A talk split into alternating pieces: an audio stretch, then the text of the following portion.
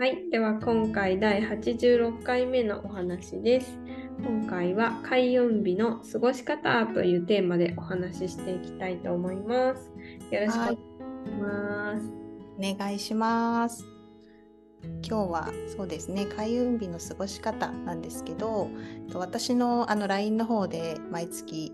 開運日をお知らせしているんですがもともと当初あのもう始めて2年以上になるんですけど ずっと続けていてで最初の目的としては、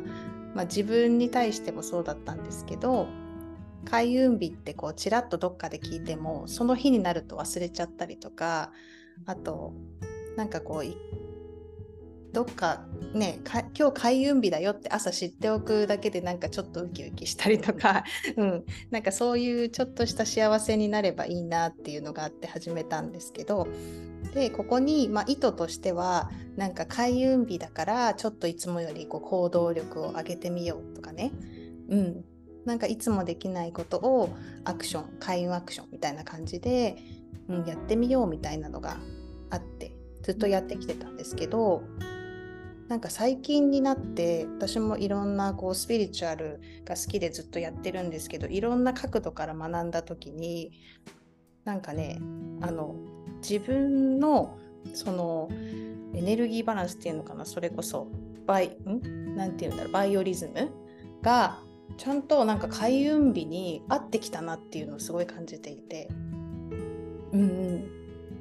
最初は開運日だからなんか行動しようとかやってたんですよ私も。自分で LINE で送りながら自分もやってたんですけど、うん、なんかそれを続けてきたからなのか開運日にはがいいことが起こるって多分こう潜在意識に落とし込まれていってるのかもしれない。こうちょっとずつ染み込んでいってるのかもしれないんですけど最初はね多分そこまで期待もしてなかったしむしろなんか頑張ろうって思って開運日過ごしてたりしたんですよ。なんかわかります？開運日って送られてきたら、うん、なんか予定ないと自分で予定作んなきゃみたいな。なんかしないともったいないんじゃないかみたいな、うん、風に思ってたりもしたんですけどどうですか？か開運日って聞いたら。うん、うん、えー、どうなんでしょう。私は結構軽い感じなんですけど、あうんうんうんうんうんなんかたまたまこの日に、うん、あ開運日があるから、うん、ちょっと神社行こうかなとか。あ,、うんうんうんうん、あとはよくやるのは よくやるっていうかそういう募集とかするときは開運うんうん、とかっていうのはすね。そうですよねなんかビジネスやってる人は結構開運日をね上手に使ってるイメージがありますよね。うんうん、なんかそのそれが何て言うのかな開運日だから行動しようっていうので始まっていいんですけどそれを続けていくと開運日だからいいことあるよっていうその信じる力にもなっていて。うんでそれ信じることができたらこう安心できてリラックスできてだからその状態だから本当にいいことが降ってくる、うん、みたいな循環を最近本当に感じることができて、うん。うん、で私も先月のその一番いいって言われるね最大吉日って言われる日にたまたまいただいたお話がすごい何て言うのかな理想のっていうか私がどこかでこう思い描いていた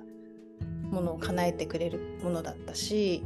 うん、そこで自分がなんかその日に合わせてなんか計画を立てたわけじゃないんですよ。うん、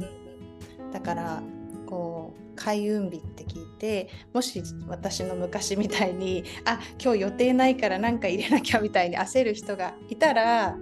うん、なんか本当に大事なことはその日いい気分で過ごすこと。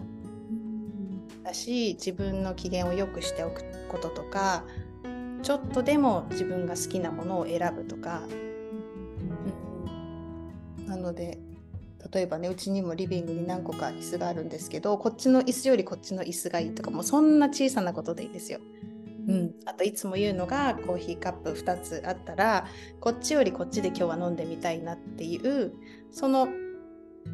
なんだろうリラックスしてるからこそなんか感性があのなんていうのかな鋭くなってるのでそっちをこう選んでやってみるっていう、うん、そういうのが、うん、開運日の過ごし方としてはおすすめかなと今は思います。うん、なるほどなるほど。うん、なんかあれですね日常にだからそういう好きなものを散りばめておいた方がいいってことですね。うんうんそうですね。できれば見えるところにお気に入りのものを何個か置いておくといいと思うし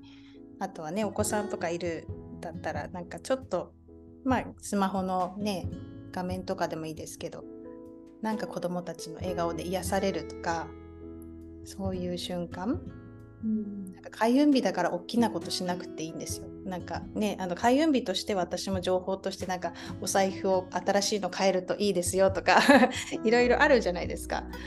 でもお財布変えられなかったからって別に、うん、そこにいい悪いはなくってその開運日だって聞いた時にこうプレッシャーに感じず心地よくいつもよりもこうスムーズな流れができているよとか、うん、気分がいいとかそういうのの方が大事かなっていうふうに思います。うん、大事ですね確かにね。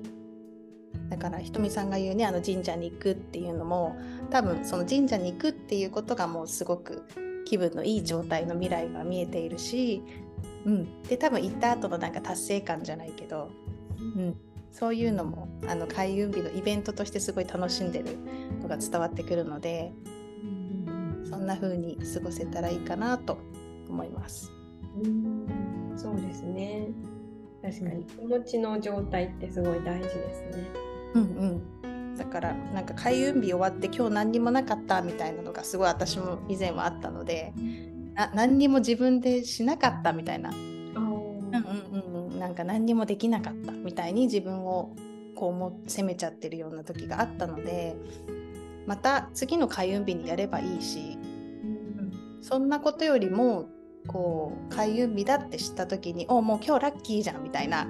うん、もうそこに思考がすぐいけるようになったら本当に人生にもこう流れがいい流れがねできてくるかなっていうふうにすごく思います。うんそうですね。いや、うん、お話ですね。うん、ありがとうございます。はい。はい。では今日もえっ、ー、とチャネリングメッセージお願いします。はい。今日は過ごし方をお話ししたんですけど、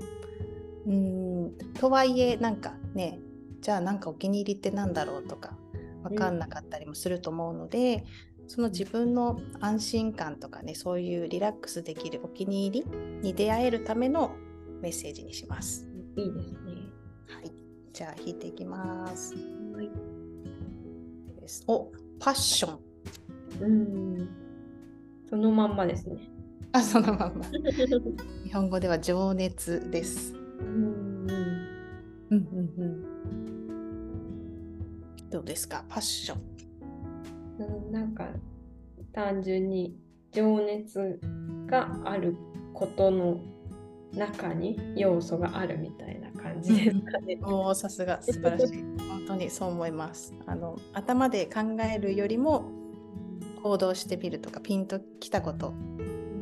そういうことにこう情熱を持って出会いに行くっていう感じですね。これを聞いてあお気に入り探さなきゃとかそっちにとらわれるんじゃなくて、うん、情熱さえあれば絶対に出会うから大丈夫っていう安心感が先に来て、うん、あとは楽しむその過程を楽しむみたいな意味合いかなと思います。うん、はい、熱い気持ちで行動あるのみっていう感じです。はい。うん、そうですね。ぜひぜひ情熱を持ってね、うん、自分お気に入りに出会っていただけたらなと思います。はい。はい、では今回もお聴きいただきありがとうございました。今週も幸福感で満たされた1週間をお過ごしください。それではまた次回お会いいたしましょう。